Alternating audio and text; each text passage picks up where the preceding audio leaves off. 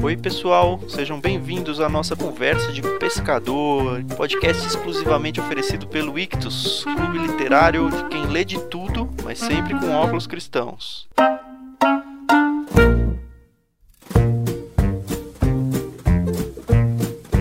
Bom, estou eu, o Dan, estamos, está a Carol aqui, o Benjamin, o Fernando, na casa, um casal muito legal que a gente conheceu. Eu nem lembro muito bem como que a gente acabou se conhecendo. Nossa, fui eu que fui pedir um. Melhor nem botar isso no bate-papo.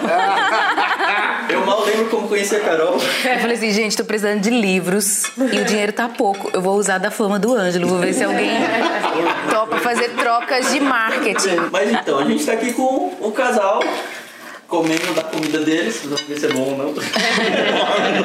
o Ângelo e a Carol. Tá simples. E assim, a gente já bateu um papo, conhece um pouco eles, mas vocês ainda não, então.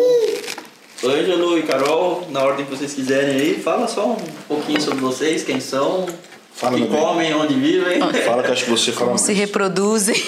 Essa parte vocês podem guardar pra vocês. Tá bom. É, eu sou Carol Bazo, eu tenho 30 anos, casada com o Ângelo Bazo. Carol, Carol, igual. Não, é Carolina. Carol. O senhor é Carolina? Eu sou Carol. Eu sou Carol, Carolina. Sou de Recife. Na verdade, nasci em Fortaleza, mas fui criada em Recife e parei aqui por causa do Ângelo, né? Eu conheci ele pelo Ministério, é, Aqui, por acaso, é Montemor. Monte Morte, Estamos- centro do mundo. A Springfield brasileira. cidade sem lei. É bem pequenininha a cidade aqui. É, a gente chegou aqui, o Ângelo chegou aqui por causa do curso do CPP, um curso que ele fez. Depois a gente acabou se tornando professor, diretor e hoje tem igreja, tem tudo, tem um monte de coisa aqui. Legal. É, e é só isso que tem aqui, e nada mais. Eu sou formada em jornalismo, mas quase nunca exerci, mas eu sou apaixonada por essa profissão, apesar de não ter exercido, assim. Acabei exercendo ela num aspecto mais ministerial, assim. Sou professora de História da Igreja há alguns anos, e aí agora eu tô num, na fase de concluir um mestrado em Teologia Histórica. Já tá na tese? Então, começamos agora. Começamos é bom. Que foi bem na época, aqui agora, né, que os meninos chegaram, era o que eu ia começar a monografia. Ah, entendi. Aí quando chegou a ligação, chegou a monografia, eu fiquei bem preocupada se ia dar conta, mas vai dar, né, meu bem? Vai dar tudo certo. Sou Ângelo. É, sou geminiano. Ah, não, né? essa não vai. Ué, você nasceu ano, né? A gente não crê em horóscopo. Sou natural do Rio Grande do Sul. Eu conheci o Evangelho em 98, de uma experiência bem carismática, é, pentecostal. E então minha, minha jornada toda foi a partir desse, desse viés assim, da igreja. Né? Como a Carol falou, eu cheguei aqui em, em 2006 para estudar a Bíblia, com esse curso que tem aqui na cidade. Hoje são os meus líderes, né? o irmão que começou o curso, mas com o tempo a gente ficou liderando o curso de preparação profética. E depois de liderar o curso por, um, por alguns anos, a gente decidiu plantar uma igreja na cidade, Igreja Cristã Convergência, e tem, junto com isso a gente trabalha com Ministério de Oração na cidade, e ensino, tem escola de convergência de teologia. Então, Pacote completo, nós estávamos falando aqui. Vocês É. abrem todas as frentes isso é. Por isso que o nome é faz Convergência. de tudo. Tem a, tem a, a Tem um editora que é da Impacto, que é dos meus líderes. Então, você também? Não. É, e não é apegada muito também, não tem box, né? É. Eles trabalham muito mais, estão focados mais em lançamento mesmo, sem uma editora. A gente É, não- a gente tá fazendo essa entrevista de um jeito bem atrasado. Demorou pra caramba pra gente conseguir marcar, teve que desmarcar duas vezes. E a segunda vez foi uma alegria muito grande ter desmarcado, né? Porque a É gente foi mesmo. avisado que eles tinham um encontro com dois meninos que eles estão adotando, meninos já de 7 anos. Cara, eu, eu não sei se eu consegui transparecer o quão feliz eu fiquei com isso, mas eu Nossa, a gente muito fica- feliz com vocês. E a gente fica muito feliz com quem fica feliz. É, eu imagino, mas assim, são duas. E duas. Quase foi E tá três. um contexto familiar que vocês ainda nem sabem o que é ter filhos em casa, né? É, é. Então, assim, pra quem estiver ouvindo a gente, eles já fazem parte da minha listinha diária de oração. Eu tenho certeza que eles vão precisar bastante. A gente casou já determinado que ia adotar, desde, o- desde o dia 1. Vocês têm gente na família de vocês? que adotou? Eu sou. Ah, a Carol é verdade, ela tinha Mas a minha adoção é bem assim, três dias. É. Então, é diferente de sete anos. Sim, um pouquinho, né? tipo, sete anos. É, sete vezes de diferença. Então, é, o assunto sobre adoção sempre foi assunto nosso de conversa, sempre, sempre foi. Mas com o tempo é, que a gente viu que não. A gente tentou, acho que por. Agora não sei exatamente por quanto tempo, mas a gente tentou por um bom tempo Anos ali. é, ter filhos e não conseguiu. Aí a gente começou, aí a gente começou a fazer exame para ver o que, que tinha, e aí tinha várias coisas que os tratamentos e tudo mais é, não, não era possível fazer, pelo menos dentro das nossas condições de pastor e tudo mais. Não, não, Financeiros. não é simples, é, não, é, não é barato. E aí a gente começou a orar por um milagre, né? Só que quando a gente começou a orar por um milagre, Os dois milagres já tinham nascido, é isso? Nossa, isso é verdade. e aí. Já tinha Porque nascido. eles nasceram na época que a gente começou a querer ter filho. É, Se você calcular, deu exatamente isso. é verdade. Legal. Quando a gente começou a orar por um milagre, eu senti algo no meu coração que era assim: vá por todas as vias possíveis, sabe? Não, não espere tipo, ser só de um jeito ou só de outro jeito. Na semana que eu pensei isso, um amigo meu me ligou e falou a mesma coisa. Olha. Falou, cara, eu acho que você tem que ir por todas as portas que Deus abrir, tipo assim, vai chutando toda a porta. É, Deus fecha a porta que ele não quiser, é, abre e aí isso. certo. Mas vai, vai por todas que tiver. Então, é tratamento, vai pro tratamento. É milagre, vai pelo milagre. É adoção, vai pela adoção. E eu decidi isso. E aí a gente sentou pra. É que, por exemplo, quando a gente foi no médico, eu lembro que uma visita que a gente fez e o médico contou como que era inseminação e fertilização. Eu achei a coisa mais linda. Eu falei, gente, quem quem foi o cara que descobriu isso? É incrível o processo, assim, cientificamente falando. E a gente não descartou essa possibilidade também. A nossa chance é tipo assim: de 100, a gente tem 1% de chance. Com a inseminação. Ou- Não, naturalmente falando, a inseminação não serviria para nós, para nós seria só a ferti- fertilização que é mais cara. Então a gente já pensava em adoção, a gente crê que Deus pode fazer um milagre se ele quiser. Então, se a gente for surpreendido, tá tudo bem. Mas a gente ainda pensa, talvez, se tiver dinheiro, se ainda for possível, Sim, porque vai ter que refazer sim. todos os exames, a gente faria também.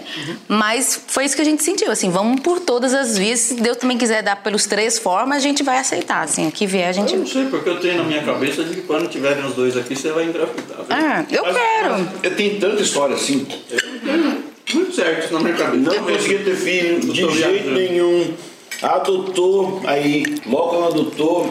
Tem casos de gente que adotou É. e engravidou na época, no processo da adoção. Agora sim, a gente enfrentou um pouquinho de. Eu nem falo preconceito, talvez seja, mas eu entendo as pessoas, mas muita gente assim. Ah, você vai adotar, mas você crê que Deus vai te dar, né? Um, um, um seu. Eu creio que ele pode dar, mas Porque é sua herança, é seu. Bobagem. Algo é muito desse tipo bobagem assim. isso. Como se fosse segunda categoria adotar. E pra nós não é. E aí nesse Como processo. se tipo, ter filho fosse direito. Não é direito, é graça. Tipo, É. não, eu exijo ter filho. Não, calma aí, calma aí, calma aí. Você não merece nada, meu amigo. E aí, nesse processo de adoção, a gente estudou, a gente mergulhou de cabeça no assunto. É um mundo, assim, é um mundo. Igual quando vai ter é, bebê pelo parto, estuda tudo, a adoção tem que ser a mesma coisa, assim. Então a gente tá curtindo muito esse mundo, assim, é um, é um mundo diferente. Vocês estão nessa? Na fila a gente faz dois anos, então uns dois anos que a gente mergulhou, assim, de cabeça, né? Aqui na comunidade, dois casais já adotaram, um adotou um trio, então foi um super desafio, a gente acompanhou de perto. E outro casal adotou duas menininhas, também adoção tardia, né, que a gente fala, os dois casos. dois casos. São crianças acima de seis e tal, são as menos Ah, o mais procuradas. legal é, tipo, o Ângelo chama Ângelo É. E o nome dos dois é como? Gabriel e Miguel. Olha, Que legal. muito legal. E Perfeito pra vocês. E quando a Carol falou pra mim que poderiam ser eles dois, uma coincidência da vida, eu tava, tava na África do Sul ouvindo uma aula sobre Apocalipse 1, lá o anjo da igreja. E o, e, e o pastor brincava, porque eu estava no, no lugar lá e brincava no ambiente, falando, ah, o ângelo da igreja, por causa do grego, né? E aí quando ela mandou a mensagem do Miguel e do Gabriel, eu pensei, rapaz, rapaz, segura o coração, velho. Nossa, porque agora eu já eu eu tava numa reunião essa semana. Eu falei, não, porque meus filhos. Deu, rapaz, já tô falando meus filhos. Ah, já Quando era. vê uma menina, você chama de Angélica, né? Essa piada ninguém tinha feito ainda, nunca pensei. Três anos. E agora eles estão pra chegar, talvez cheguem aí antes do Natal, né? Bah. Um presente pra eles, assim, a gente tá se vendo pessoalmente aqui, mas Já É que verdade. são pessoas bonitas. Aí, já vai a divulgação do Clubinho Ictus, total. Clubinho Ictus. É o Tartaruga essa idade? Tartaruga. Clubinho Ictus aí. Exatamente, a gente inclusive trouxe um kit pra eles. É eles ainda não estão aqui, mas quando chegarem já vão ter. Já vai ter o kitzinho esperando. Exatamente. Eu tô assim, é, não sei o que, sete anos. Eu, opa, esse é meu mundo, vou lá. O que, que você tem de sete anos por aí? Eu tô assim. Não, o legal é que são dois meninos, né? Então é um novo mundo. Dois Nossa, gêmeos. É, olha que Aí eu legal. tenho dois meninos. É muito engraçado, né? Que eu tenho. eu- O primeiro nasceu o Lucas. Eu lembro que quando a Rê falou que estava grávida, é, eu orei. Eu falei, Deus, eu não sei se eu posso pedir um negócio desse pra você, mas vai que você tá só esperando essa oração, né? Dá aí essa oração. Eu- Manda um menino pra mim, por favor. e aí veio o Lucas. Aí a Rê é, engravidou de novo. Eu fiz outra oração. Só mais um, Eu sim. falei pra ela. Eu falei, Olha aí, tá sabendo agora, podcast. Eu bem, Brasil! menino, assim, eu não sei se faz mentira pedir isso, mas eu peço. Fica por sua conta aí. E veio o Daniel. Que legal. E aí a gente tem um, um- dois meninos. E, e a Renata, a gente fala, ah, vamos ter, vamos ter um terceiro. E acho que a gente vai parar em dois mesmo. Ela fala, olha, se eu tivesse certeza absoluta de que ia ser uma menina, eu até ia pro terceiro. Mas eu tenho certeza absoluta que E vai vir um menino.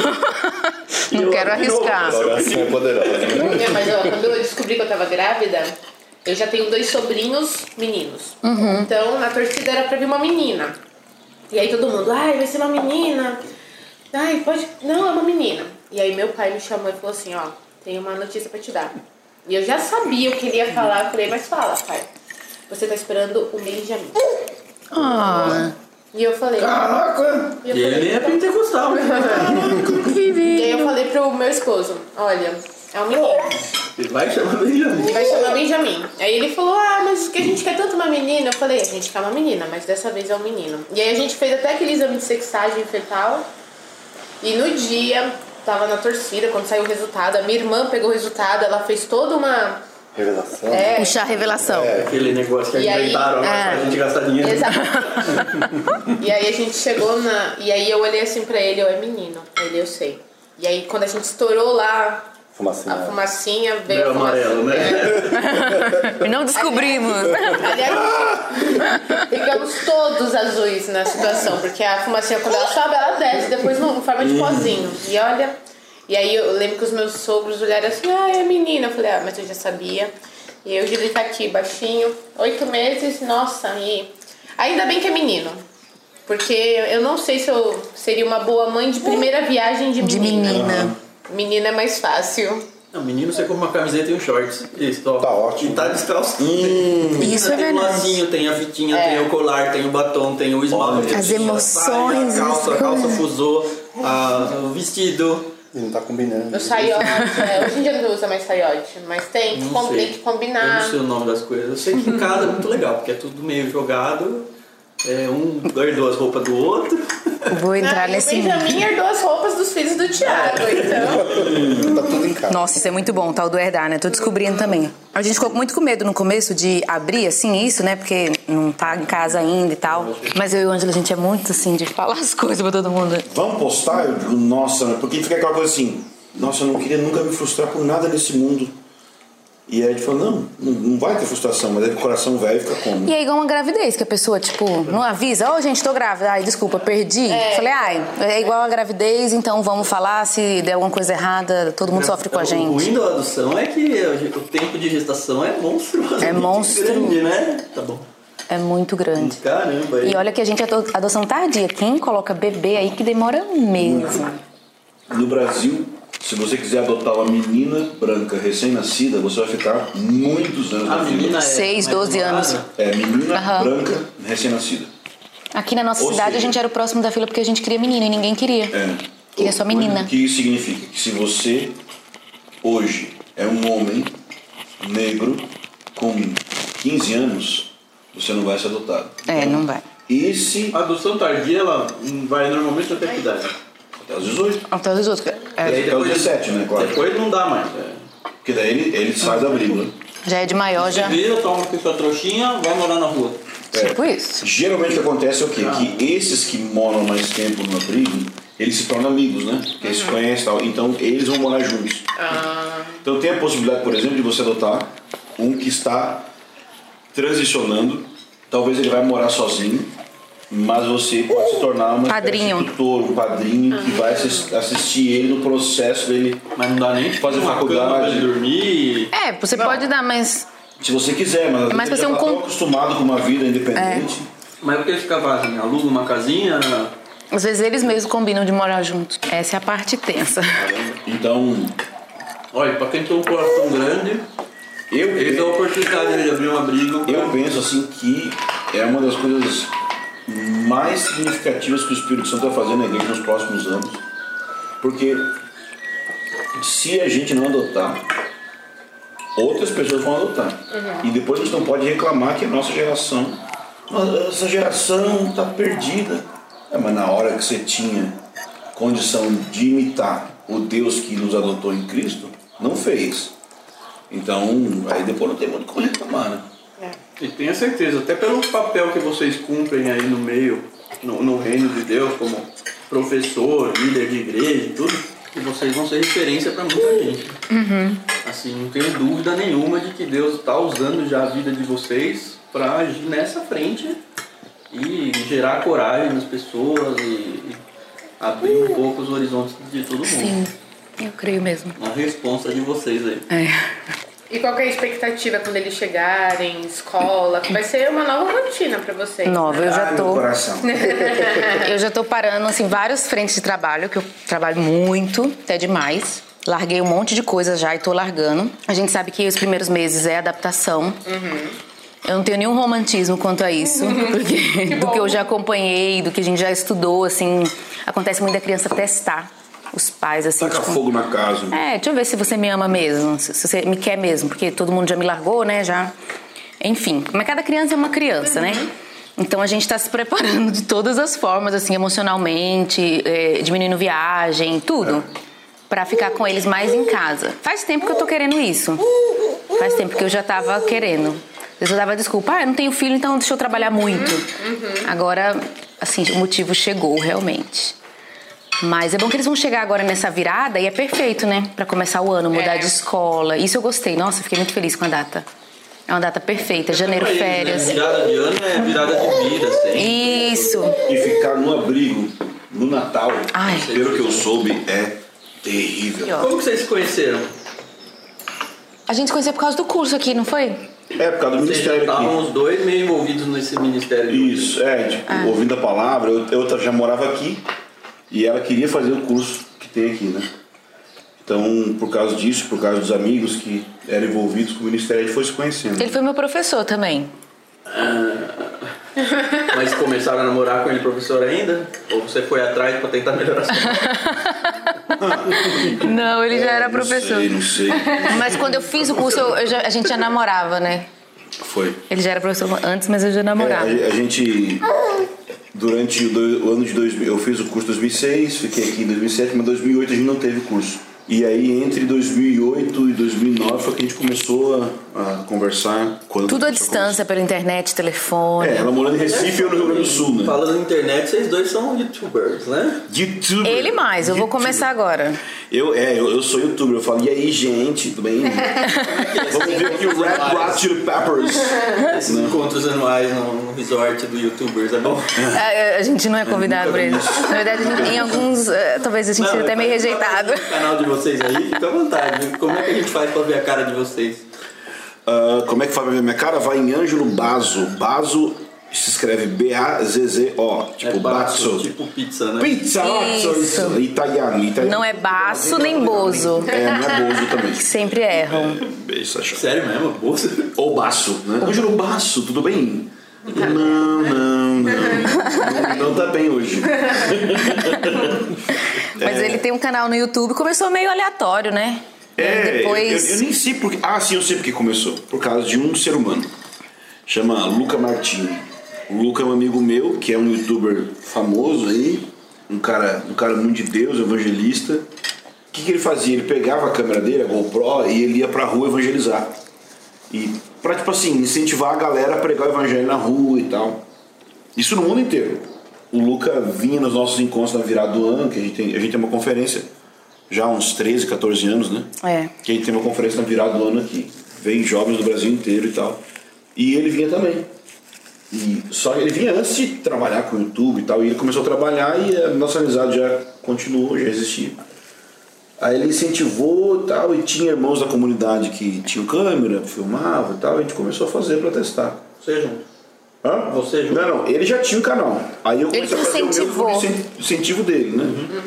Então começou assim, muito por diversão, né? Por... Vamos ver qual é que é aqui. Às vezes o canal toma um tom meio sério demais, assim. Esses dias eu fiz uma série, foi muito bom, porque deu muito problema. É, teve muita gente que ficou braba. Com o conteúdo. É, é. E não tem problema, mas assim, fique- é, tô tranquilo, porque eu não falei contra ninguém. Ficar bravo é comentar no comentário lá. Não, não, não. É, é, é, não- bater nessa porta. é, é, é- é pastores conversarem com pastores, né? Sobre isso e tal, e, Aí chega em você. e isso aí, mas eu tento conversar com as pessoas, né? Que, que ficam de mal comigo, ou melhor, que acham que eu estou falando contra elas porque eu falei contra o conteúdo que elas falam. Entendi. E não, eu nunca citei nome de ninguém, nem nada. assim. Quer dizer, citei, mas não de pessoas do Brasil, né? Falei do Lauren Cunningham, da Jocum. Mas nem falou mal. Né, nem falei mal, só fui explicando a Historicamente, história de uma ideia que eu estava explicando. Eu tentei falar com as pessoas que se sentiram ofendidas e tal, mas não deu certo. Não consegui. É que tem uma coisa sobre nós que a gente é uma mistura de várias coisas. Vocês querem? Chamado híbrido. Todos nós, né? É. Então. que reconhecer ou não isso. É, é verdade, tem gente que não reconhece. Então, a gente é reformado em, na, escatolo- na soteriologia, no Reformando, né? Não, tá. Reformando. cosmovisão, em outros aspectos de liturgia a gente é mais carismático, a nossa escatologia já é pré-milenista. Histórica. É, Reformado, você diz, e calvinista. isso, Isso. sim. Na soteriologia e tal. Então, a gente acaba tendo vários públicos ligados a nós, mas também nos odiando, porque em outros Eu, aspectos. você nessa área, mas nessa outra Isso, aqui. isso. É. E aí, eu, na nossa igreja é o quê? Convergência. Por quê? Porque a gente tá com tudo junto, misturado. Então a gente é calvinista que fala em línguas e que é apaixonado por escatologia e volta Por Israel. Entendeu? Então é muito híbrido. É que assim, o ministério que a gente herdou muita coisa, né? Então eles tinham, eles começaram uma editora e eu lembro que um do, assim, dos valores da editora era assim: o que for bom a gente publica. Não importa se for católico, se for reformado, se for É pentecostal. Isso. É a linha editorial. aí eu acho que deixando claro pro público. Isso. É, não, tem o que reclamar. É- é, Então- por- porque é um viés pentecostal, a expressão exata que o seu João usava é onde Deus estiver falando, a gente vai publicar. É. Ou seja, se- no caso é de um viés carismático, é onde a gente perceber a voz do Espírito Santo ecoando, pode ser católico, pode ser presbiteriano, não importa a linha que for, a gente vai publicar porque a gente quer esse conteúdo aí. E eles sempre foram muito assim, dessa questão de perceber a diversidade do corpo de Cristo. Né? Não estou numa caixinha só que só aquela linha, teo- aquela linha denominacional publica o que é certo é bom. Muito bom esse Banoff, né? Muito bom esse negócio. Como é que chama? Vou- Banoff. Banoff Da da, Ana Ana, Banana. Ana Banana. Tô comendo um banoff da Ana Banana. Nossa. Obrigado, Ana. Que delícia esse negócio. Eu nunca preciso falar. Banana É simples, mas é perfeito, né? É um marshmallow, um. e É um- né? é. Meu Deus do céu. Esse é seu. Então, é, então eles tinham muito isso de diversidade do corpo de Cristo, né? E a gente herdou um pouco isso. Não quer dizer, acho que é bem importante a gente falar, que a gente é tipo porteira aberta, sem limites. Não, a gente não é tipo ecumênico no sentido qualquer, qualquer religião relativista, né? Qualquer religião leva a Deus. Não. É mais essa abertura, essa flexibilidade de perceber que Deus não fala só através de uma caixinha ou, enfim. Tem gente que conhece a gente e pensa assim, nossa, eles estudam muito e tudo mais.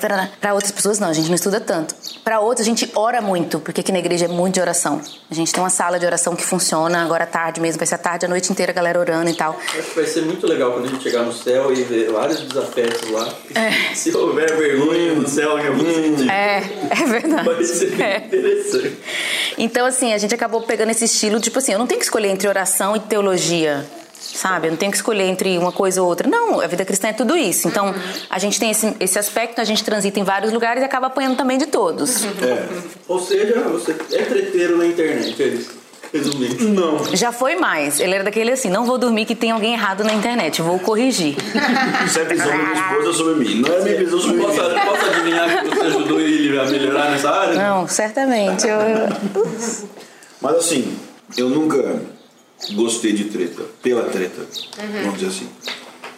Acontece que chega um momento que você começa a olhar para a paisagem na igreja e você começa a, a sentir que as pessoas não são só indivíduos aleatórios, separados de você.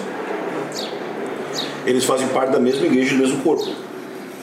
E quando você é pastor, então você começa a ter uma perspectiva que eles são, de alguma forma, teus, entre aspas, filhos. Assim, você tem uma responsabilidade sobre eles. né? Isso. Não é só pastor. não é só as pessoas da minha congregação, mas é a, é a igreja de Jesus como um todo, não importa a direção. Claro, a minha responsabilidade direta, primária, é as pessoas daqui. Mas como pastor eu tenho responsabilidade sobre todo mundo. Ainda que, claro, vou ter minha, minha jurisdição primária. Então, quando eu vejo alguém falando uma heresia para um jovem lá no Nordeste, para um jovem lá na Europa, me afeta.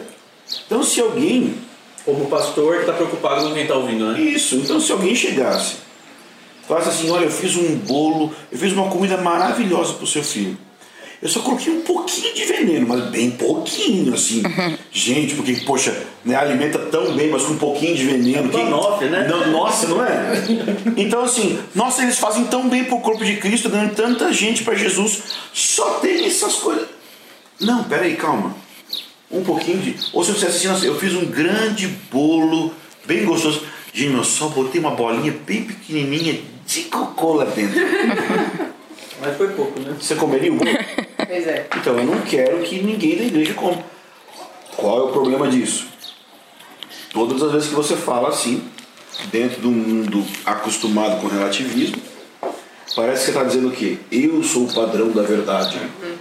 E aí. É a pergunta que eu ia te fazer. Como Aí- ter certeza de que aquilo que a gente crê e propaga não tem a bolinha de cocô Sim, dentro que a gente sim. não percebeu? Nossa, É, que sim. péssima. Não, mas é. Pô, é um- bolinha de é o- cocô, o peso mas é verdade. pastor, né? O peso do pastorado. Então, Efésios fala assim: nós devemos crescer no conhecimento do amor de Jesus com todos os santos. Então, a chave para mim, obviamente, é a Bíblia, mas muita gente com a Bíblia falou mentira. né? Então, a Bíblia, debaixo da submissão ao Espírito Santo, no corpo de Cristo. Ou seja, o diabo usou a Bíblia contra Cristo? É. né? Eu, eu sempre falo, o diabo é mentiroso e a Bíblia é verdade. Quando o diabo citou a Bíblia, o diabo falou a verdade ou a Bíblia virou mentira? Deixa eu falar. É, então, Próximo É. é, pro canal. Então é, a questão é, eu preciso ouvir os outros. Se eu falo muito, eu também tenho que ouvir.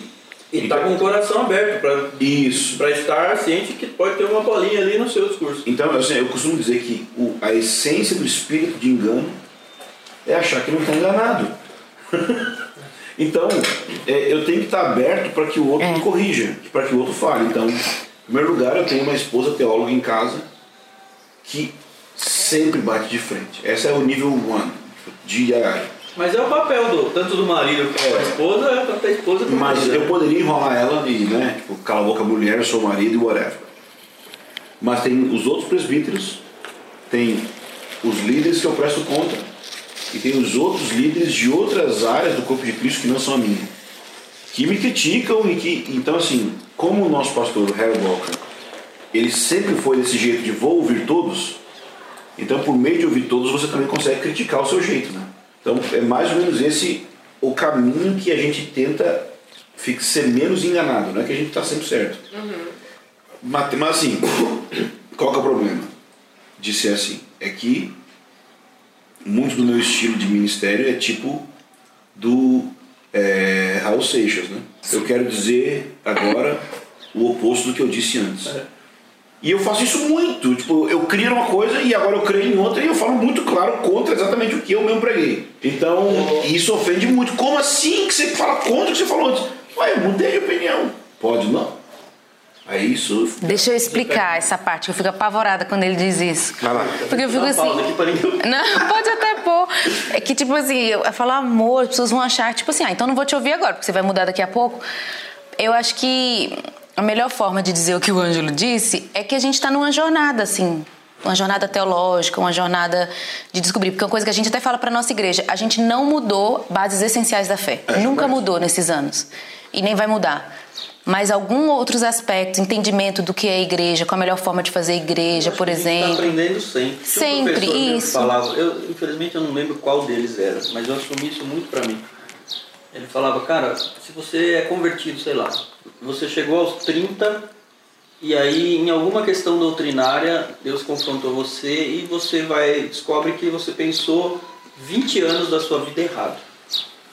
Você tem um momento na sua vida onde você tem que tomar Sim. uma decisão. Continuar mais 30, 50 errado ou aceitar que você está errado, jogar 20 anos no lixo de, de crença e começar a contador de novo. Faz parte da nossa caminhada. É tranquilo, É. é isso. A questão é o quão você está apegado à, à sua arrogância ou não. Sim. É isso. Agora, tem uma coisa que, que a gente aprendeu com os anos. No livro do Sr. João, A História que Não Foi Contada, da igreja do século XX, ele fala o seguinte: que a gente não pode, é uma expressão óbvia, é, você deu banho no bebê, a água ficou suja. Joga fora só a água, não o bebê. Então, é, às vezes a gente, poxa, mudei de opinião nessa área. Por exemplo, na soteriolo- soteriologia. Agora ele é calvinista. Mas ele abandona tudo que ele tinha aprendido antes, como se tudo que ele tinha aprendido antes Fosse uma heresia. fosse uma heresia. Não é assim. Talvez ele mudou um aspecto. O Sim. que muda numa, mudança dessa, eu tô falando porque eu sofri isso. Eu, assim, eu fui descobrir a existência da, da briga arminianismo e calvinismo no seminário. Que no seminário eu descobri que o meu pastor era arminiano, mas ele não falava sobre isso, não pregava explicitamente sobre o arminianismo, mas o discurso dele era de um arminianista. É, foi a única coisa que me foi apre- apresentada na vida toda e pra mim era assim. Até que eu comecei a estudar sobre o assunto. Eu falei, cara, que não tem nada a ver. E aí, tipo, junto com isso, é- não é que o meu pastor ele era arminiano e eu nem sabia que existia isso. E aí foi uma dessas crises minhas que eu tive que desconstruir. Trouxe o calvinismo pra dentro da minha família, que também deu um rebuliço. Imagina aquela coisa que eu cansar de ver. Você crê que Deus? Hoje em, dia, hoje, hoje em dia eu escuto do meu pai a frase muito engraçada. Ele fala, eu sei que Deus elege, mas não é justo. Eu falo, Condenou pai, Deus. O justo, essa frase eu sempre falo, pai, o justo não é, é, ele ter condenado alguns. O justo, o, o- a falta de justiça. A falta de justiça é ter levado eu pro céu. É. É aí que ele tá sendo injusto. Ele É. não merece pro Sim. céu. Aí, mas enfim, da forma dele, ele entende o calvinismo ali, a eleição pelo menos, como uma verdade de Deus. O que muda não é que você joga fora tudo. É isso. É que você tem que jogar fora tudo que você construiu em cima da base soterológica. Isso. Isso, cara, isso, Isso. não tem o que Isso. fazer, isso É. ruim mesmo. E claro que pontos conectados com isso, na minha jornada, eu tenho, eu tenho um livro aqui que infelizmente não tem em português, que é Future Israel. Então, ele é um cara reformado, Westminster, tarará, coisas e tal. E ele fala assim, quando, que uma grande revolução na vida dele foi quando ele conheceu a teologia reformada. Foi na minha também. A teologia reformada não entrou na, minha vida pelo cérebro, entrou pela, pelo coração por questão de depressão e tudo mais, foi esses assuntos que me tiraram desse, desse lugar quando eu li aquele livro A, Su- A Supremacia de Cristo na Pregação, de John Piper. Eu tive pela primeira vez contato com a doutrina de John Piper. Aí na sequência eu li o Designing God mesmo, o livro dele, da teoria dele, né?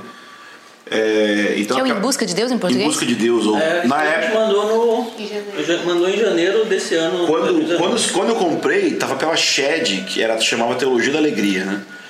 É, mas que é de- desejando Deus. Então, aquela teoria dele de que Deus é mais glorificado em nós, quando a gente é mais satisfeito nele, aquilo me tirou da depressão. Então eu virei calvinista pela alma, não pelo cérebro. Certo. O cérebro veio depois, veio e acompanhou. A última coisa foi a eleição, a expiação limitada foi a última coisa. Então, é, nesse processo, eu vi como que a hermenêutica reformada é maravilhosa. Na soteriologia, que é o que o cara fala no Future Israel. Mas quando chegou, chegou na escatologia, o que eu percebi é que se eu seguisse os mesmos princípios que os reformados usam para definir soteriologia, que basicamente é um princípio só escritura, eu não poderia concordar com os reformados na escatologia. Porque se o princípio é a Bíblia é a palavra de Deus e, e a Bíblia diz o que significa, significa o que ela diz, assim, esse é o jeito que eu, prefiro, eu gosto de dizer só a escritura assim. A Bíblia diz o que significa, significa o que ela está dizendo. Qual o sentido do, do, do, do versículo? O que o versículo está dizendo? Normalmente. Geralmente é esse o sentido. Normalmente o autor está querendo dizer o que ele escreveu. Isso. Então, eu não acho que os autores são loucos, eu não acho que Isaías é, foi possesso e quando ele escreveu ele estava possesso por um espírito que ele não entendia do que ele estava dizendo.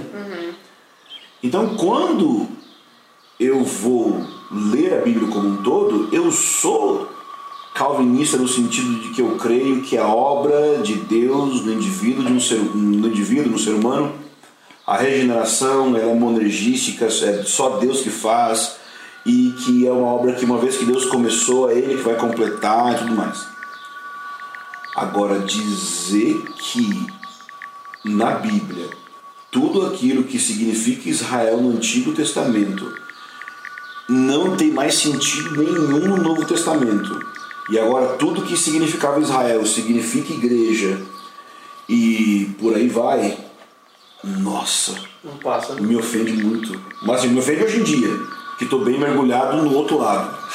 Que, hum, então assim, é, eu sou muito apaixonado por Israel hoje, sem usar kippah, tocar chofar e guardar as festas e, e só falar Yeshua e escrever Deus com D traço US, não é isso que eu faço. É, mas o, minha paixão é ver que o Antigo Testamento é a palavra de Deus também. E, eu- e eu não tenho que forçar a barra. Sabe, forçar a barra é tipo assim. Hum. Sansão se representa Jesus, porque ele se matou e é figura do sacrifício de Cristo. Caraca, nada a ver, né? Da Ou onde, né? Abraão é Deus Pai, Isaac é o Filho, Eliezer é o Espírito. ah, sorry. Então, Tem isso mesmo, essa, essa eu nunca ouvi. Essa também é a primeira vez. sabe o momento que Isaac vai. Que, que, que, que o Eliezer vai buscar a Rebeca, né? Aham. Então, Abraão o pai, Isaac o filho, Eliezer o espírito que leva os presentes, que são os dons, Nossa, para Rebeca. Média, né? Ô, cara, exatamente, Orígenes e sei lá mais quem antes também. Então, é, a parábola do bom samaritano, essa é boa, né? Que é, Essa eu já vi. né? Passa, passa o religioso e tal, e aí o bom samaritano é Jesus, que pega o pecador e coloca no burrinho, que leva até a igreja, e aí a interpretação da parábola é que o burrinho é você, né? O burrinho que. Porque, tipo assim. A única coisa que dá pra tirar de lá é que o filho mais velho é Israel. Que tá bem claro. É. Então, eu, eu, amo muito o Antigo Testamento por causa da teologia formada, né? Mas eu me sinto distante deles quando eu chego nesse lugar, sabe? Deles. Às vezes eu fico mais próximo do Enter Wright nesse sentido, apesar de que o Enter Wright ele é 50% na minha opinião right e os outros 50% wrong, né? O Enter Wrong. É, nenhum de nós dois teve uma família super leitora, tipo igual a família do Bonhoeffer, que era perfeita, né? Todo mundo intelectual, nada disso. Eu nunca tive uma família muito dessa área, mas eu Você tem irmão, não? tenho, tenho um irmão mais velho e um irmão mais novo. Mas ninguém da minha família era nada intelectual, assim, desculpa aí, família. Tem outras qualidades. Estou fazendo uma aula é, de. Não tem nada a ver de literatura. Aí sobre biografias e, e. E aí a professora estava falando de um outro cara que falava, ah, como é que eu vou escrever uma autobiografia, porque fico com medo, eu vou falar mal de pessoas que me conhecem. E a resposta da pessoa era responder, fica tranquilo, porque ninguém da sua família nunca lê nada. Ótimo. Ótimo. Então- Fala mal, eles nunca vão ler esse livro. Vocês nunca vão ouvir esse podcast, família, então. Mas desde pequena eu gostava muito de escrever e assim, sempre tive essa paixão por livros e escrita e tal. Embora eu não tenha, assim, nunca tive bons acessos. Eu tive acesso agora a coisa boa. Já na fase adulta. E por isso que eu acabei, tipo, eu tava. Acho que eu tinha 10 anos, já tinha decidido fazer jornalismo, que era minha área, era isso que eu queria, já estava É determinada. Porque jornalista normalmente opta pelo jornalismo por causa da literatura, né? Isso. Não foi seu caso. Não foi meu caso, assim, de literatura, não, mas eu gostava de pesquisar, era bem, assim, de escrever, poesia, essas coisas e tal. Aí fiz o curso, amei, gostei. Sabe quando a pessoa gosta do curso mesmo, independente da profissão? Gostei, pra mim foi muito bom. fazer com isso, mas tá legal? É, nossa, gostei demais. E aí, mas a conversão, que eu acho que até coisa das nossas duas histórias, das nossas vidas, é, foi marcante, assim. Eu tava lembrando esses dias, o primeiro livro que eu li na minha vida foi Um Ano Inesquecível, que é daquele filme Um Amor pra Recordar. Não tem nada tão breguinho do que isso, né? Mas você já era crente? Já era. Ai. Mas eu li o livro todo, assim, de capa a capa, de dormir, tipo, de madrugada, adolescente, lendo o livro. E ele era, na minha memória, é muito bom. Talvez se eu ler hoje eu não vou achar tão bom. Deixa ele paradinho pra não É, eu, eu penso isso, não vai estragar, mas não- foi muito bom. Então, mas depois da conversão que eu comecei a ter contato com esse mundo, assim, tipo, nossa, o mundo cristão é um mundo cheio de livros, tá todo mundo lendo. Mas você tinha esse vínculo forte de que livros e cristianismo são. Sim, sim, O livro não cristão, tanto faz aí pra você. tanto faz. Mas eu não tinha muito acesso. Tipo, Dostoiévski, as coisas clássicas, não, não me chegava na época, né? Na fase da adolescência. Eu converti na fase da adolescência. E aí, entrando pro mundo cristão, assim, aí comecei com livro de igreja mesmo. Eu, a gente, no Brasil, lê muita coisa americana, né? E eu lembro que eu gostava. Hoje eu já não gosto. Tem vários livros, assim, que o povo ama. Eu sei que o conteúdo... A afirmativa teológica é boa, mas a forma e a estrutura me cansa demais. Eu também. Eu, eu brinco que eu me saturei, né? Eu fiz 10 anos no seminário, porque era minha segunda formação, não tinha pretensão de pastorado nem nada. Aí foi. Eu fui fazendo matérias soltas até comple- completar a grade. E, e aí eu, por fazer menos matérias que os outros alunos, é, tudo quanto era livro que os professores indicavam, eu lia. E dava Sim. tempo, os outros alunos liam só o mínimo necessário. Então minha biblioteca crescia, só que eu era mono assunto, assim. A minha esposa reclamou muito, falou, mas, mas você só fala de teologia, você só fala... E pra mim era o supra-sumo da coisa ali. E aí caí exatamente o que você falou. Depois de um tempo eu comecei a sentir falta de história. Sim, Não tem. não tem. E aí depois voltei, reencontrei o Ictus, acho que estava embrionário hum, a ideia dele justamente nisso, porque senão você fica lendo sempre a mesma coisa, mesmo estilo, aí eu saturei. Aí hoje eu volto para meus livros assim, é exatamente frase que você falou, conteúdo, cara, não posso falar nada, mas eu já não tenho, É. ah, sei lá, eu, eu já sei onde ele vai, eu já sei o argumento que ele vai conduzir. É. É, parece que literariamente é pobre, não conteúdo. Sim, é a isso forma mesmo. É pobre. É pobre. E aí foi descobrir forte o C.S. Lewis que falava: eu quero escrever sobre Deus, sobre teologia, para uma pessoa que não é cristã ou que gosta de literatura de uma forma literária. Eu falei, cara, é exatamente É isso. Eu só preciso aprender a escrever do jeito que ele escreve. Rapidinho a gente aprende. Só que não. Então, assim, tem livros que eu leio assim que eu fico meio cansadinha.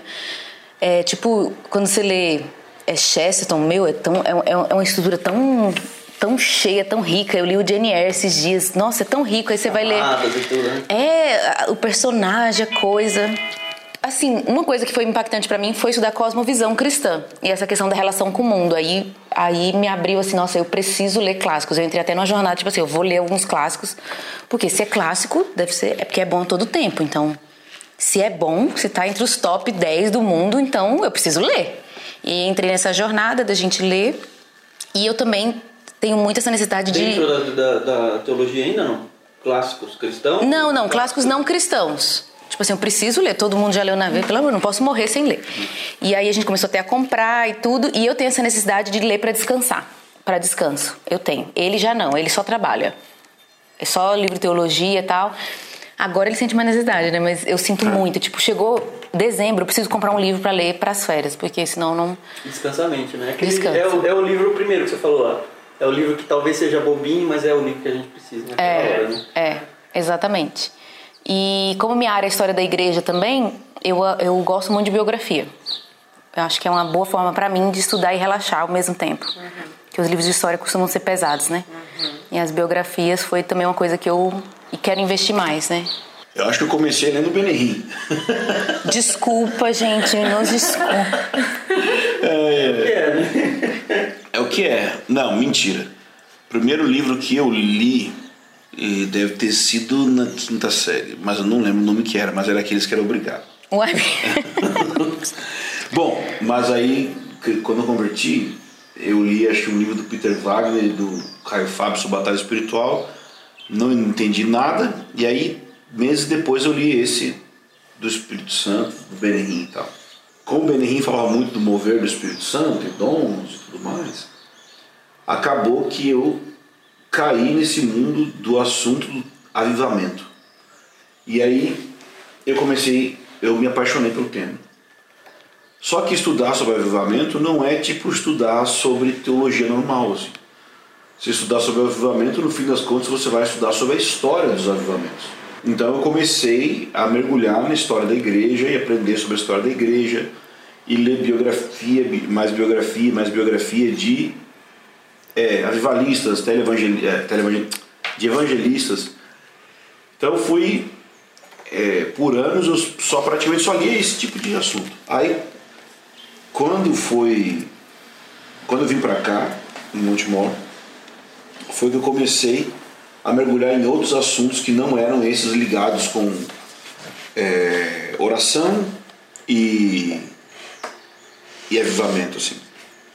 Então aqui no curso tem tem uma, uma classe, tem uma área de trabalho que é ligada com cosmovisão. E aí eu li o Cristianismo Puro e Simples e Deus. é, e quando eu li, e aí teve uma outra coisa que aconteceu, que foi eu entendi, As primeiras partes. Foi foi muito legal, eu me senti tipo o Kiko. Nossa, meu cérebro tava novinho, eu nunca tinha usado. Então, é, cara, deu uma, uma sensação muito legal. Nossa, que sensação boa de pensar e tudo mais. Como eu gostava muito de oração também, eu comecei a ler então os clássicos da espiritualidade. Ah, é muito legal isso. que é uma ênfase também no nosso curso. Então eu comecei a ler muita coisa dos católicos, tipo é, Teresa de Ávila, João da Cruz, São João da Cruz. é, Thomas Merton. Gente, Thomas Merton acho que é o maior escritor. Não sei se já leram alguma coisa dele, mas assim, Não. eu acho que ele é uma- um dos maiores escritores do século 20, 20, né, 19. 20. Ah, Inclusive relançaram a biografia dele agora, né, Montanha dos Sete Patamares. É, mas ele, ele tem um livro chama Homem Algum é uma Ilha. E ele escreveu tipo como se fosse uma como uma Bíblia, tem capítulo, tem tipo assim os números, capítulos e versículos assim.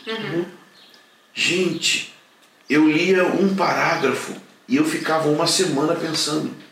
Não era citando versículo, não era nada. Era um cara falando do coração e falando filosoficamente e falando com poesia, era tudo junto. Era Bíblia, espiritualidade, sei lá, com poesia.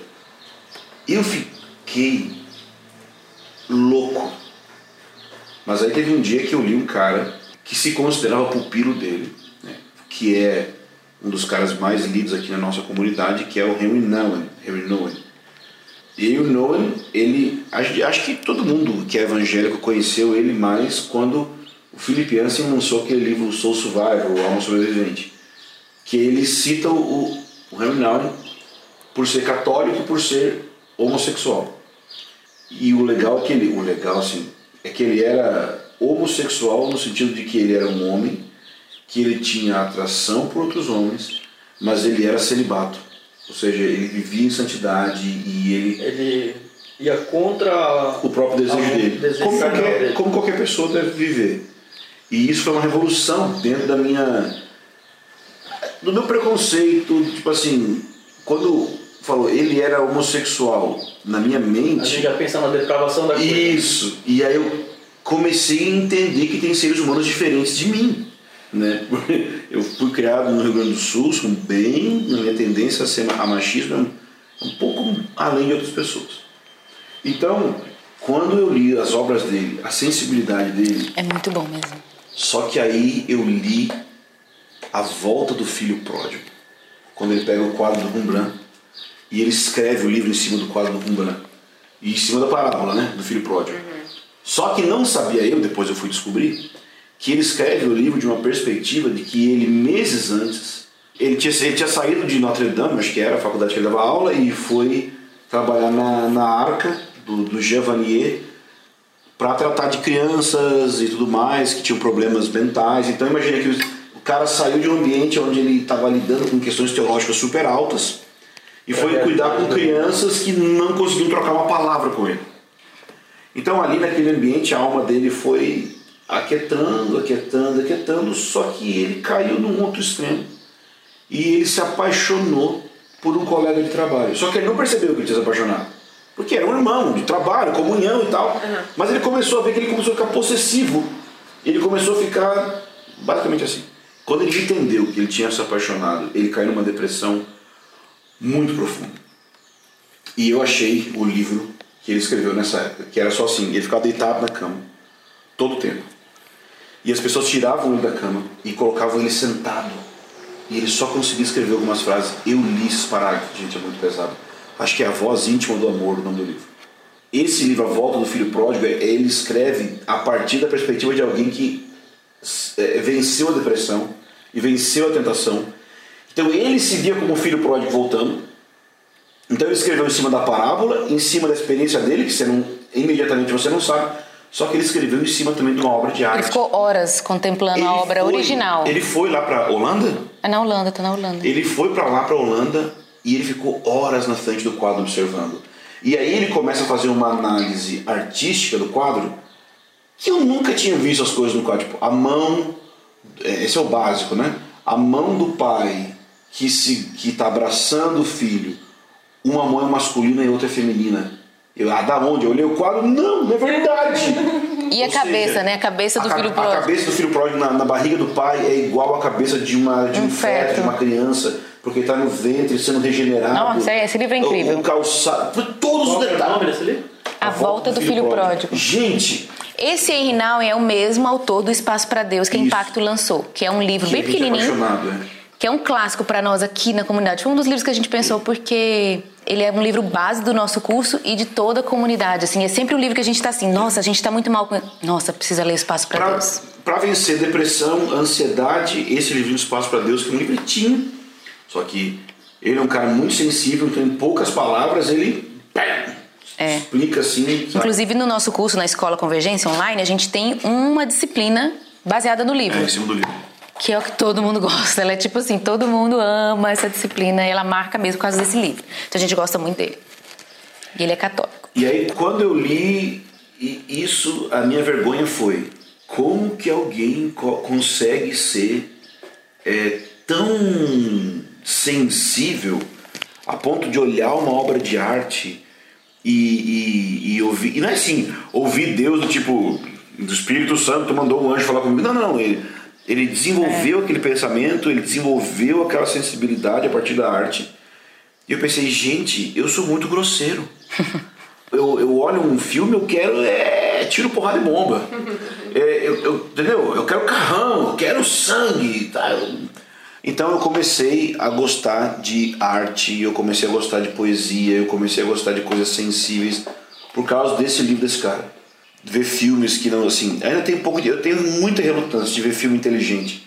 Mas depois que eu vejo eu amo. Mas assim, antes de ver Vou começar filme... agora, só que é preguiça. é isso ou duro de matar? Ah, nossa, sabe aquele Árvore da Vida do Malik? Que filme maravilhoso. Nossa, mas eu ver de novo é muito difícil.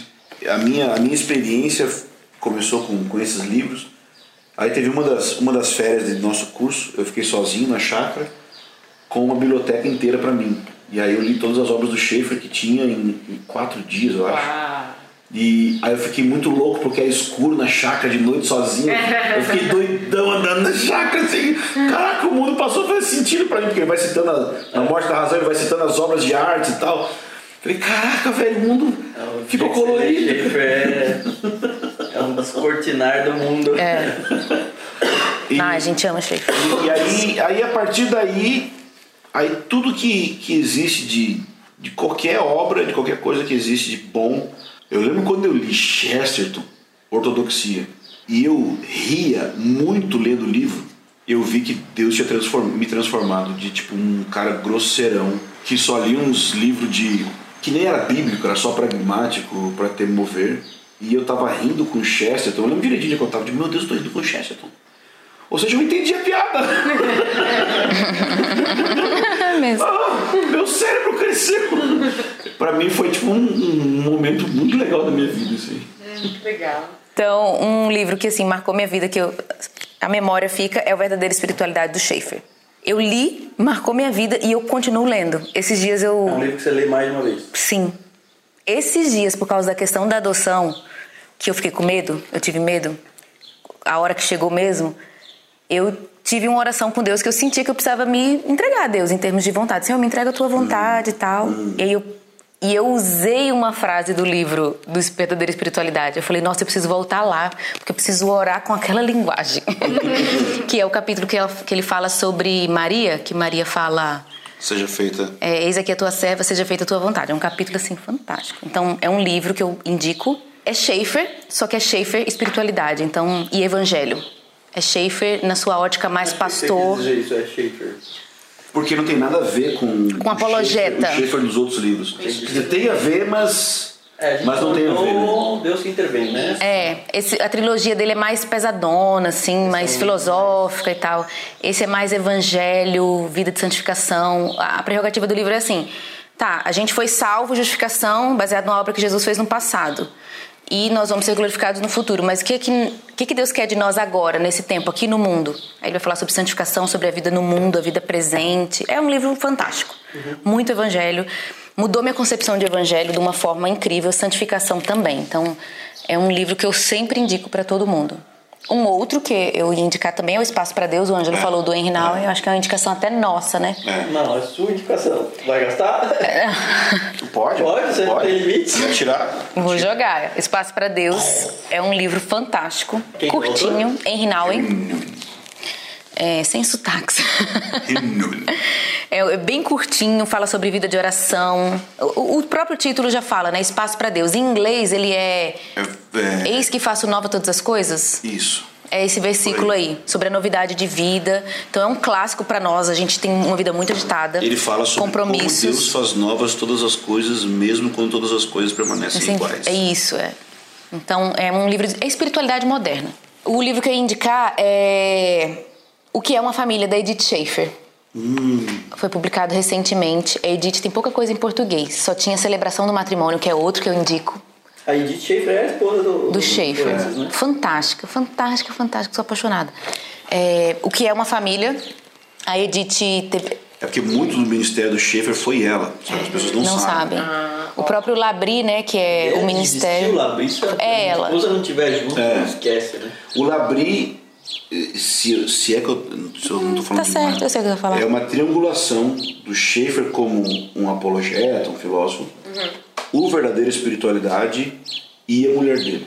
Com o dom da hospitalidade, a né? hospitalidade da mulher dele. Então, tem um livro da Edith que chama, acho que é A Arte Esquecida do que Fazer em Casa, uma coisa assim, em inglês. The Art of Homemaking. Não sei se é arte esquecida, mas é arte de. É, Fazer em casa. Art, É, de fazer em casa. É um livro que ela vai falar sobre decoração, sobre comida, sobre brincar com os filhos, sobre ter reunião de, de ler poesias e tal.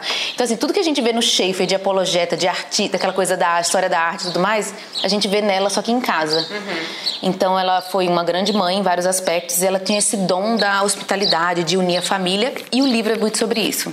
Sobre o que é uma família de fato. Tipo, ela analisa uma família, conta as histórias dela. Tem um livro que fala sobre museu de memórias, como que a família tem que ter suas próprias memórias, suas tradições e tal. Que é uma coisa que ninguém nunca fala.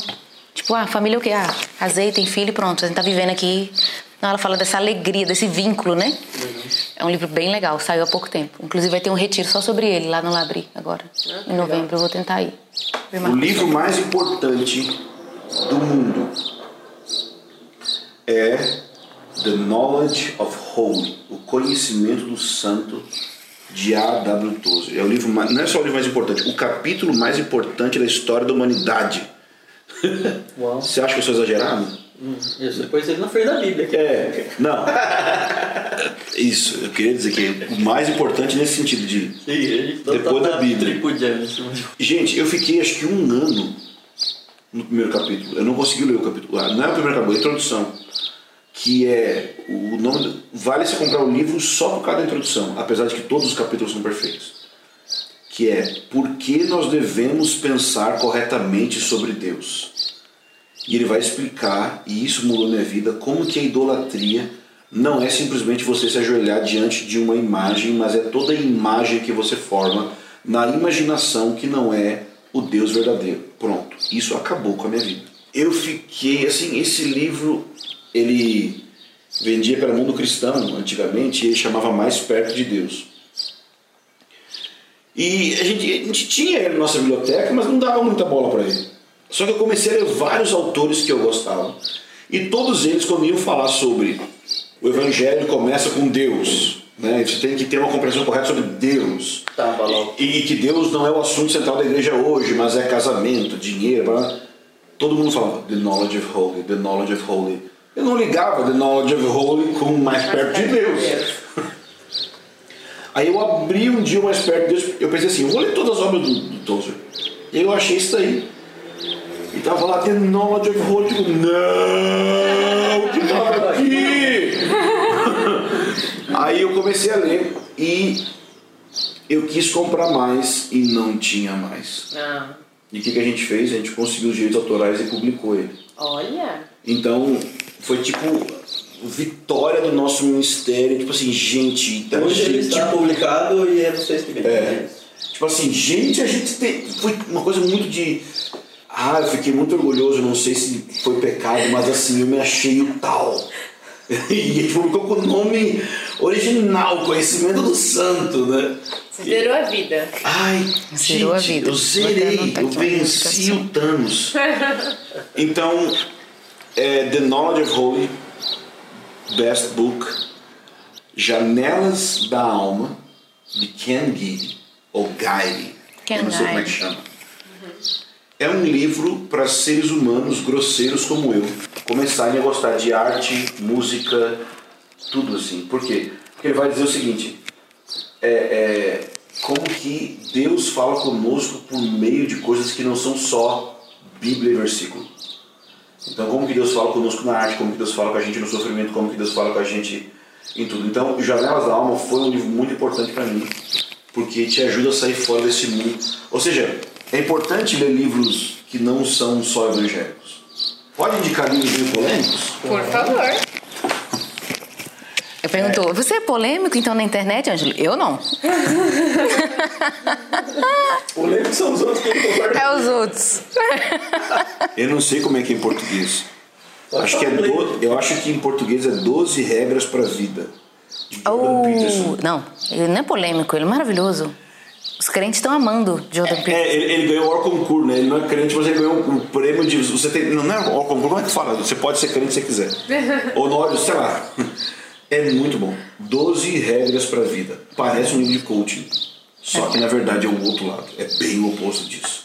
Então, Jordan Peterson é um psicólogo, é, muito inteligente. Ele acredita que a Bíblia é verdade, mas não do jeito que o evangélico acredita que é verdade. Ele parece muito mais um liberal falando sobre a Bíblia. É, o problema é que as coisas que ele fala estão certas. Então, esse livro está em português e nos próximos anos esse livro vai invadir as igrejas, vai invadir os- muitos lugares. Já já está acontecendo nos Já Estados tá. Unidos. Então a gente tem que se no mínimo se preparar porque as pessoas podem relativizar a Bíblia lendo ele, né? Mas ao mesmo tempo vai ter muita gente talvez querendo se tornar cristão só assim. ah, Porque ele preparou o caminho. Quero ser evangélico porque é um jeito é, é, mais intelectual e superior de ser, porque ou católico, tá lá, a pessoa vai querer ser cristã porque é uma coisa assim conservadora para lutar com, pelos valores familiares e não por, uma, por causa de uma conversão pessoal.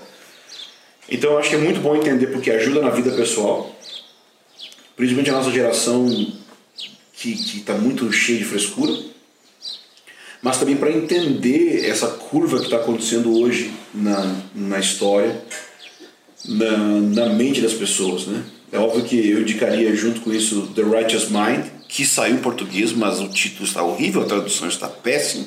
Meu Deus. É a mente, acho que saiu como a mente moral. Então, assim, eu, eu esperaria alguns meses para ver se eles fazem uma nova edição, que é do Jonathan Haidt, que ele vai explicar por que, que pessoas discordam é, de religi na religião e na política. Ele vai explicar isso de uma perspectiva psicológica e neurológica. É maravilhoso. É, eu indicaria também, certamente, esse é um dos melhores livros da humanidade. Sabe que esse é o estilo de pregador, né? Todos os versículos são versículos importantes do mundo. O Lloyd Jones fazia isso. Chama O Homem em Busca de Sentido, de. Como é que é o nome do psicólogo que criou a logoterapia? É, Victor Frankl. Victor Frankl. Esse livro é. Todo mundo sabe. Como que. Sabe a história dele? Que ele, ele foi preso no Holocausto. Ele ta- estava no Holocausto. Judeu. Ju- não, ele, ele era judeu? Era. Era. Mas ele tava, morava na Alemanha e tal. Ele queria fazer medicina em algum lugar fora de lá, acho que nos Estados Unidos. E aí ele pediu um sinal para Deus se ele deveria de ficar cuidando dos pais que estavam velhos ou deveria de ir para outro lugar no mundo, talvez nos Estados Unidos, estudar medicina. Não, ele passou na frente da sinagoga toda destruída e tinha uma pedra no chão escrito honra teu pai e tua mãe. E ele entendeu como um sinal de vou ficar e cuidar dos meus pais. Ele ficou porque ele ficou, ele foi preso e foi para os campos de concentração. Nos campos de, e aí ele queria muito ser psicólogo. No campo de concentração ele começou a observar e foi ele que criou a teoria dele, que hoje é chamada de logoterapia, que ele ele percebeu que tinham pessoas que sucumbiam diante do sofrimento e pessoas que transcendiam diante do sofrimento. E ele começou a se questionar por que isso acontecia. E ele percebeu que o motivo disso é que todos aqueles que transcendiam é porque eles possuíam uma causa de vida maior do que a própria circunstância. Então ele entendeu que meaning, que significado, sentido e propósito é um meio que você tira a pessoa desse lugar de depressão e de, e de, e de ansiedade e de medo e você transporta ela. Então se você pegar a psicologia na sua maioria, o que, que ela faz? Ela olha para o passado e procura identificar no passado alguma coisa que você tem que consertar, que seus pais fizeram com você e tal. E ele não faz isso. O que ele faz? Ele mostra o futuro e ele tenta te tra- trabalhar com você para o futuro. Então ele é a prova disso, porque ele queria tanto ser um psicólogo que ele estudou por si mesmo psicologia no campo de concentração, transcendeu o sofrimento, saiu do campo de concentração, se formou e fez o livro. Então, é, e aí tem essa entrevista dele no YouTube com legenda e esse livro, que está pela Este, é, O Homem em Busca de Sentido, O Homem em Busca de Significado, The Man in Search of Meaning. Eu acho que Deixa eu aproveitar esse gancho aí para entrar nas indicações de livros não crentes. de indicação. Indicação. De o Êxodos, o livro Êxodos, que é um clássico sobre a história do povo judeu. A gente gosta muito. Exodus. Êxodos, é, que é o nome de um navio que existiu historicamente e tal. Então é uma ficção. Quem que é o autor? Leon Uris. É, Leon Uris. É esse aí. É um, é, então ele conta a história do povo judeu com um romance por cima. Então é história total, história de Israel total, principalmente da perseguição aos judeus. E um dos pontos do livro é que ele conta de crianças que sobreviveram a horrores no, em navio até chegar em Israel, crianças que foram a pé. Assim, é um romance, mas talvez alguns pontos são verdade. sim. né? É, de crianças, adolescentes que foram a pé da Rússia até Israel porque sonhavam com a Terra Santa. Então, como que essa coisa do futuro faz a pessoa peregrinar e tal, mostra a força do povo judeu. Um É incrível. lê isso aí, ele lê com olhos que outras pessoas não leem. É verdade. Então, assim, é, é um encontro com o divino. na- Eu li esse livro assim rapidão e e o romance assim me segurou. Eu ficava, cadê a hora do beijo? me segurou. Uma outra indicação que eu lembrei. Esse eu li ano passado, Jane Eyre, que é um clássico das irmãs Brontë, né? Brontë que fala. É, acho que é. Gente, esse livro é demais, é demais. Eu botei um monte de gente pra ler, ele é grossão. Eu li, eu li ele em seis dias, não foi? Nas férias. Eu fiquei apaixonada, assim, literatura da melhor. E outra indicação, A Inocência do Padre Brown, do Chesterton. É incrível esse livro. É bem curtinho, são contos do Padre Brown. Que a ideia é que o Padre Brown é o contrário do Sherlock Holmes. Que o Sherlock Holmes, ele é um investigador mais cientista, né? Tipo, ele vai por é dedução que fala? Cérebro. É. O Padre Brown não. A parada dele é o seguinte: o homem é pecador e eu também sou. Então eu vou pensar como um assassino, porque eu poderia fazer tudo que o assassino faria. Ele Ou se seja, coloca ele, no lugar. Ele é um detetive teológico pela alma. Exatamente. É um gênio. É um gênio. E porque ele ouviu muita confissão, ele manja de pecado. Nossa. Aí essa é a ideia que ele é um, padre que é um detetive. E é fantástico. São curti contos. Uhum. O livro é pequenininho, é um pocket. Eu teria ali uma semana Nossa, inteira. já, é, já tô aqui com várias Tudo é ideias. isso, a gente tem pouco tempo de vida pra ler tudo É. isso. É. Série de duas vidas, uma só paleta pra viver. né? Exatamente. Eu gastaria as duas. Bom, a gente não vai, obviamente, mandar tudo isso, Sim. mas a gente vai publicar um podcast, então você tem bastante. Tá chegando aí o Natal e tem bastante É. familiar pra te dar É. Décimo presente. terceiro, né? Aí você já pode mandar a listinha pra ele. Exatamente. Então vamos lá. A gente queria saber qual a importância da leitura, né? Na vida de um ser humano. Tem aí alguma resposta simples pra isso? Deus fez um livro e ele decidiu se revelar por um livro. Bom, é uma boa resposta. Excelente resposta. Pronto. Será qual é a minha? Eu sempre falo na aula, você roubou de mim. É que eu dou aula de história da igreja, aí eu falo também, Deus ama livro, porque Deus, Deus escreveu deu, um Deus livro. não deu imagem, Deus deu letras. Deus deu um livro. Eu falo que Deus ama história.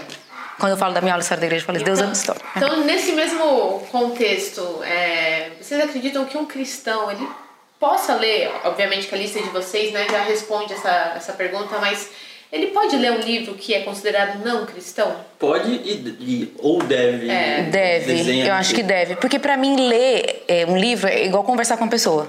Então, pô, a gente não conversa com quem não é crente? Tem até um livro do John Stott, Ouça o Espírito, Ouça o Mundo, que ele fala sobre isso. Ouça o mundo, o que, que o mundo tá falando? Então, ler livros não cristãos tem isso aí. Sem contar o aspecto de graça comum, né? Que a verdade na boca de um não cristão ainda é verdade de Deus. É, é. E livros contrários ao cristianismo, o que vocês pensam disso? Livros que. Se eu não souber quem está contra mim, não tem como responder o cara. Então, se Pedro diz que eu tenho que é, ter.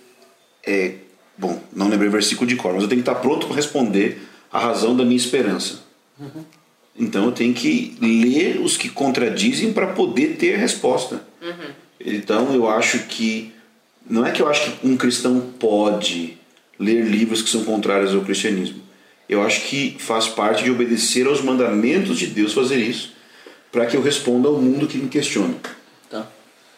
E aí, preferem livros físicos, e-book? Eu prefiro físico, mas a gente usa muito e-book, porque a gente viaja. É, E é pesado. Economicamente, book. Mas eu quero sentir o cheiro do livro. né? Livros têm cheiro, então, nossa, é, tem que ser físico. Tem um peixe grande que a gente. Eu não lembro quem foi. Falou, a gente, eu gosto tanto de livro que a minha esposa falou que se ela encontrasse um perfume com cheiro de livro, ela comprava pra É. mim. Foi Foi o Randy? o, foi o Randy. A esposa A dele falou gente, isso. a gente tem um caso com livro que quando a gente casou a gente não tinha dinheiro nenhum. E o pouco que a gente tinha, o Ângelo gastava com livro. E eu chorava, porque eu pensando assim, minha mesa vai ser de livros então, porque eu não tenho dinheiro pra comprar uma mesa. Conta a história toda, então. Ah, aí a gente brigou, briga feia, feia, feia. Feia, do shopping. A gente era namorado. do Para livro. de comprar livro e tal, a gente vai casar. Aí ele chegou no shopping e foi comprar um livro do John Piper. Como é que é o, é o livro? Graça, não sei o que lá.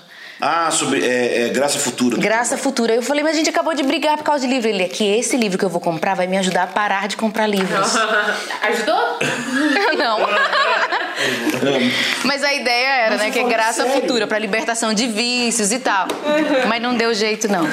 Bom, ainda bem, né? Senão. É. Não, depois eu vi que, que era um investimento ministerial e. Enfim. Eu vi que eu estava errado. Comida em casa. Eu vi que eu estava errado. Eu vi que eu tava errada. Eu vi que livros dão dinheiro também. É Olha, que difícil mulher isso aí, né? Que a gente. A gente tem que pôr a palavra na boca delas, né? Olha isso. Não é verdade, cara? Não. Ó, viu? Não admite, ó. Tá aprovado, tá aprovado. E aí, pra encerrar esse bate-papo aqui rapidão, gente, qual a importância de uma curadoria?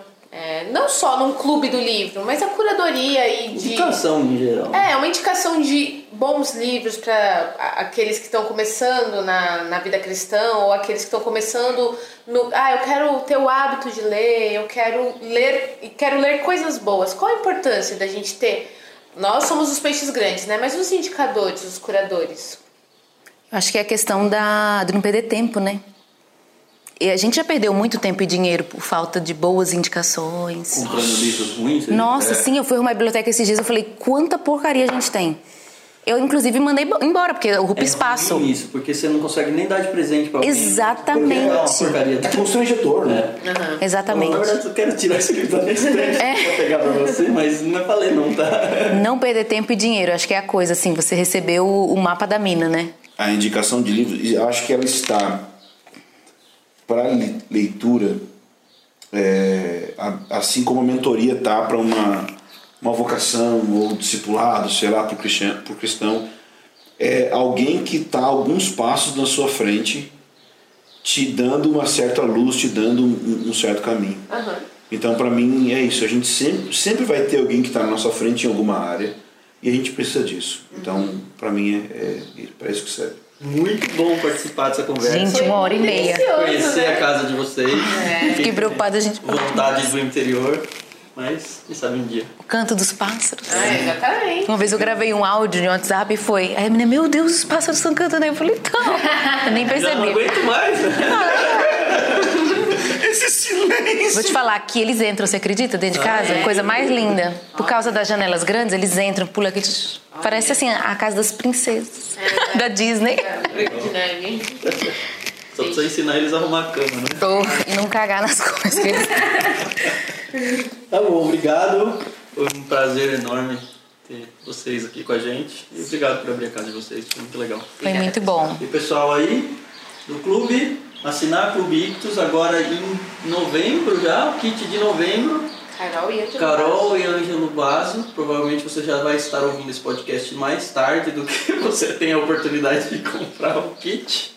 Mas aí risca da lista o que a gente mandou Isso. e vai atrás do resto. Isso aí. Valeu. Valeu. Valeu, gente.